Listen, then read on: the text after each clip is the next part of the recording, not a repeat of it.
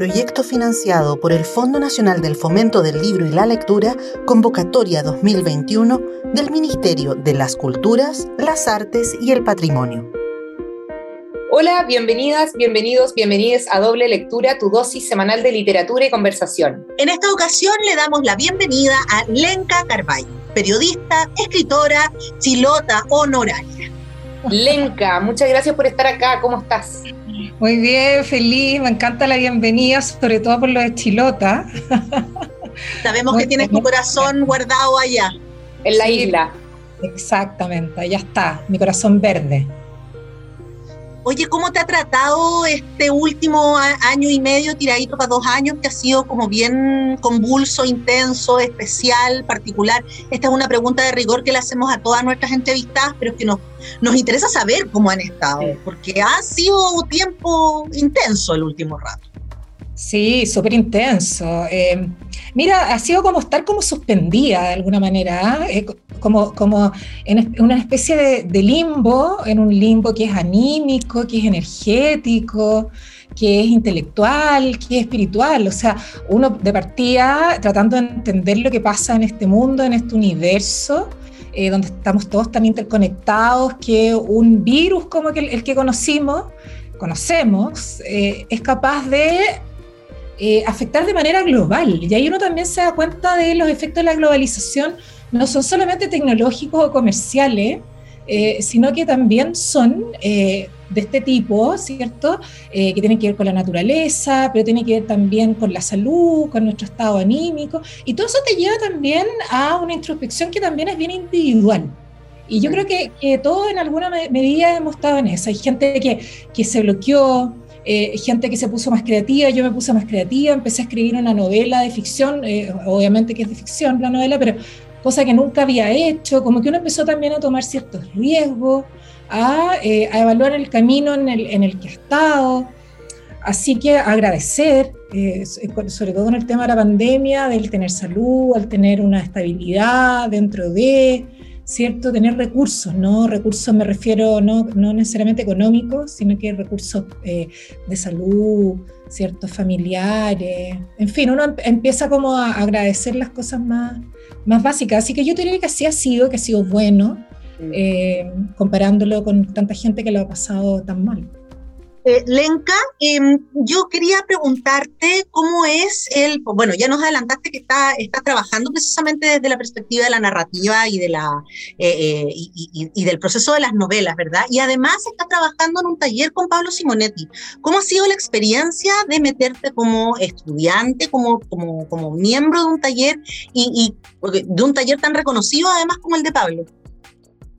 Mira, em, fue bien, bien sorprendente porque, em, bueno, ustedes saben, yo soy periodista, toda la vida los libros que he escrito, que tengo dos, son de no ficción, sobre temas de género, que es el de Desencantadas y El Príncipe se convirtió en sapo, eh, y el otro que es Descolocado, Mujeres empoderadas, Hombres perplejos, que son así como del, cuando se, se hablaba del feminismo muy poco. Bueno, esa fue mi, mi experiencia y luego el periodismo, eh, y por lo tanto la, la, parte como comillas creativa, la, ficción, a, pesar de que por supuesto me gusta mucho leerla, em, no, no, estaba, digamos, en, entre mis recursos. Y como les contaba por la pandemia, empecé a escribir, mandé esto al taller sin, eh, para postular, eh, sin jamás creer que, y quedé. cosa que por supuesto ha sido uno, de los regalos, siento yo, para mí en, en estos tiempos de, de pandemia pero ha sido un, ejercicio como de, gran humildad, ¿ah? porque es como llegar a, algo que, de lo cual yo soy absolutamente ignorante, eh, que es eh, escribir, escribir con ficción, escribir eh, con todas las técnicas y los recursos y las sensibilidades que son muy distintas al mundo del periodismo. El mundo del periodismo es acotar la información, ir a lo preciso, eh, que el lenguaje que uno utiliza sea lo más comprensible para todo el mundo, lo más directo. ¿ah? Y, el mundo literario, eh, los recursos son muy distintos. Aquí se usa mucho los verbos, ¿cierto? Que de repente uno eh, se los salta a veces un poco para ahorrar espacio. ¿ah? Las descripciones, los ambientes a veces quedan un poco fuera también, por lo mismo. Y, claro, es un ejercicio de valentía, un ejercicio de humildad. Ah, de repente uno cree que el texto que tiene es fantástico y lo, lleva y resulta que está lleno de gerundios, ah, lleno de adjetivos, eh, cosas por el estilo, eh, frases comunes, frases hechas, ah, y que uno no las había visto. Entonces, eh, es un ejercicio como de, constante humildad, de aprendizaje, por supuesto ahora ya estoy en el segundo año, ya la situación es distinta, eh, pero, pero ha sido bien entretenido, bien fascinante, aparte porque, porque hay mucho que, que, uno va leyendo, leyendo para aprender a escribir, leyendo para inspirarse, leyendo por lo que uno habla con las amigas escritoras, que, que siempre te están eh, contando lo que van leyendo y van, mira, el tiempo se hace poco, eh, para poder eh, aprender y leer y escribir todo lo que uno, uno quisiera. Así que ahí rasguñándole al tiempo. Oye, Lenka, eh, a mí me interesa preguntarte también por tu labor periodística. Tú llevas más de un año realizando un podcast donde estás entrevistando a distintas mujeres como de la esfera pública, ¿no es cierto? algunas de altísimo perfil como Camila Vallejo, Michelle Bachelet. Me gustaría que nos contaras un poco de dónde nace este proyecto, qué te has llevado de él y también me gustaría preguntarte de cómo se nutre tu literatura del periodismo o si es ¿Cómo, ¿Cómo esta relación cruzada entre periodismo y literatura? Un poco porque yo no soy periodista, yo vengo de la literatura y me llama mucho la atención y me gusta saber cómo, qué se nutre de qué y qué te llevas de todo esto. Mira, eh, con respecto a, la primera pregunta del podcast, el podcast del NKC, que los invito a escucharlo en Spotify y en YouTube, eh, mira, nace, también nace en pandemia, nace... Eh, mi, última entrevista eh, presencial habían sido dos en realidad. Una con Cecilia Morel, la primera dama, cuando partió el estallido, un poquito después del estallido social. Ella no había dado ni una entrevista y esa fue una conversación que tuvimos para la segunda. Y la última que había hecho después de esa había sido Camila Vallejo, un poquito antes del 8M, eh, de la conmemoración del 8M, eh, cuando se habían votado en el, en el Congreso el, el, voto paritario, ¿cierto?, de, cara a, a, las nuevas parlamentarias, eh, a la nueva constitución. Y por lo tanto, y había sido muy difícil, y en general todas las leyes que tenían que ver con temas de mujeres habían sido muy complejos. Y esa fue mi última entrevista en el Congreso Nacional. Vino la pandemia y yo dije, estoy generando mucho material, porque yo siempre hago una, dos entrevistas a veces a la semana. Y mucho de ese material eh, se perdía porque se publicaba la entrevista y ahí quedaba la entrevista, todo eh, muchas cosas quedaban fuera por espacio. Y a mí siempre me ha gustado mucho conversar, me ha gustado siempre mucho la radio, soy una persona muy de, muy de oreja, por, decir así.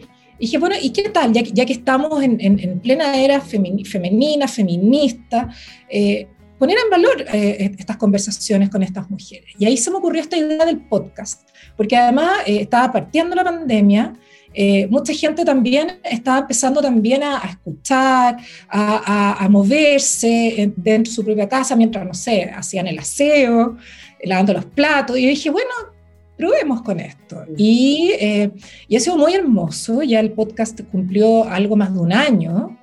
Eh, ha sido muy lindo porque yo dije, voy a hacerlo solo con mujeres. Y la verdad es que me hemos tenido muchas mujeres. O sea, ya a esta altura vamos por los, eh, creo que ya son 15, 16 eh, entrevistas de, las, de mujeres, yo digo mujeres que sacan la voz, mujeres que se hacen escuchar. y ahí tenemos, por supuesto, las que ustedes mencionaban, eh, pero también está Patricia Politzer contando su experiencia a dos meses de integrar la, constituyente, ¿cierto? La, convención constituyente, eh, con todo su sello de mujer, periodista, feminista, con toda su historia personal la que va a ser la primera carta paritaria del mundo, eh, Claudia Pizarro, la alcaldesa de, La Pintana, eh, una mujer que viene muy de abajo, con toda una, una, raigambre popular, ¿cierto? Mucho esfuerzo, que lucha contra el narcotráfico, y esa también eh, es otra historia.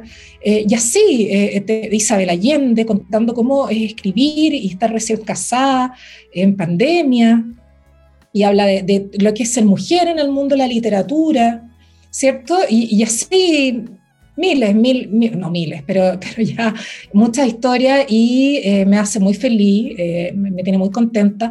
Uno de, los aprendizajes más lindos que he tenido eh, ha sido el, que me escribió un, un, señor en YouTube y que me emocionó de verdad, porque me puso muchas gracias por su trabajo. soy una persona ciega.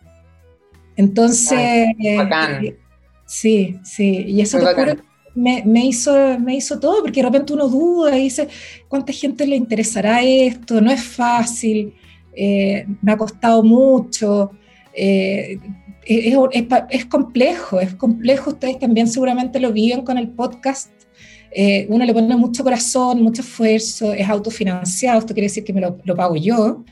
Eh, y, por lo tanto, y con mucho amor. Entonces, eh, ese, ese, tipo de pequeñas cosas son muy gratificantes, la gente que te escribe eh, y, que tiene la oportunidad, en el fondo, de, de, percibir que esto que yo hago también es un repositorio, es un catálogo de voces. yo encuentro que la, la voz es única, Mm. Eh, es es plástica, uno es capaz de detectar los quiebres emocionales, los estados de ánimo, eh, es muy transparente, no hay, la voz no miente. Mm. Eh, y, eso yo, yo, creo que es muy bello de escuchar a una Michelle Bachelet contando todas las dificultades que tuvo en su segundo mandato con el machismo, el patriarcado, de cómo ella fue cambiando su visión. Ella no era feminista y con el tiempo y con sus hijas se fue volviendo feminista. Y tener ese registro de historias que el día de mañana, en 20, 30, 40 años, alguien lo pueda escuchar y decir, wow, eh, me saco el sombrero por estas mujeres. Eh, eso a mí también eh, es, una, es, un, es, un, gran aliciente y una, una tremenda alegría. Y, con respecto al periodismo y la, el cruce con, con, el mundo mm. literario, eh, fíjate, Caro, que, que, ha sido súper eh, rico. Eh, yo mencionaba el, lado difícil, ¿cierto? De que uno tiene ya como una, una mano súper ya, que, es capaz de hacer una cierta caligrafía, por, por decir mm. así, que es la periodística pero también yo me he logrado nutrir de, de, cosas que, que me, de herramientas periodísticas que me han servido mucho. Eh, por ejemplo, yo estoy escribiendo sobre una historia de, amor eh, eh, y de amistad en un contexto político de nuestra historia en la dictadura.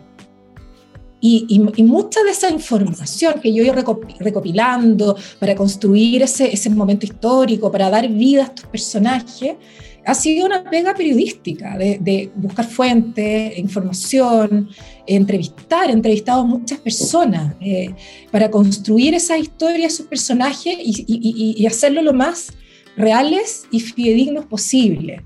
No solamente de cómo se vestían o, qué sé yo, anécdotas de, aquellos tiempos, eh, sino también desde su forma de hablar, eh, desde, desde las contradicciones y, a lo mejor ciertas ingenuidades de aquella época, eh, ciertos diálogos. Eh, y, como, y mucha información que ahora es súper difícil establecer la línea porque uno dice, esto está súper bueno, esto está súper bueno, y, y, de repente te vas saliendo y vas construyendo personajes, pero con demasiada información. Entonces ahí también uno tiene que aprender a dosificar los recursos eh, narrativos y centrarse en, esos personajes y no tanto a lo mejor en el contexto, ¿ah? donde, ocurren las cosas, que es súper interesante, pero siempre, como, como leí por ahí, como respirándole en la oreja a los personajes, ahí, mm. pegadita. ¿ah? Y de repente uno tiende a despegarse y a fascinarse con otros personajes que, que habían en esa época, que uno quiere tratar de meter y al final te queda una cosa gigante, pero me ha servido mucho, fíjate, muchos los recursos periodísticos para, para construir la historia. Yo quisiera eh, hincarle un poquitito el diente a esa, a esa impronta que tú tienes tan power, de, porque de verdad que eh, eres una reconocidísima entrevistadora. Eh, a lo largo de tu carrera, tú, te has, armado, de tu carrera profesional como periodista, has armado un perfil o un desarrollo desde la preparación de entrevistas. Entonces, con toda la humildad de colega a colega, te pregunto, ¿cómo estructuras y preparas tus entrevistas? Porque te caracterizas por una altísima calidad de trabajo profesional aquí. Y en paralelo, y ahí muy parada desde doble lectura, quisiera preguntarte, ¿cuál es la mejor entrevista que has tenido alguna vez, aquella que has disfrutado más? Y si hay alguna que te ha resultado particularmente difícil. Uy, eh, bueno, gracias, gracias de partida. Eh, mira, yo me preparo harto. Eh, siempre le destino varias, a veces una mañana, una tarde, varias horas, el más tiempo que pueda a preparar una entrevista, leer lo más, lo más posible sobre ese personaje, tratando siempre de buscarle un ángulo distinto de, que no se le haya preguntado tanto, no caer en, lo común, en la pregunta típica, eh, siempre con una tesis, por así decir, antes de, qué es lo que yo quiero que esta persona me cuente, eh, qué partes me parecen que no haya hablado mucho, eh, qué dolores, qué, qué miedos, como ojalá lo más humana posible, porque finalmente eso es lo que a uno, a las personas las conecta, eh, que es la emoción, no, tanto el discurso hecho, por así decir. Entonces me, preparo mucho, siempre parto con una tesis, eh, trato de, eh, una vez ya con esa persona, siempre digo, más que una entrevista es una conversación, y, y que ojalá esa persona se olvide de que yo soy una entrevistadora y se sienta lo más relajada posible para, para, que vaya bajando un poco la guardia también, ¿no? Eh, y, poder entrar entonces en, una conversación eh, que, que, no, no quiero decir íntima, porque es como tan usado eso, pero sí honesta.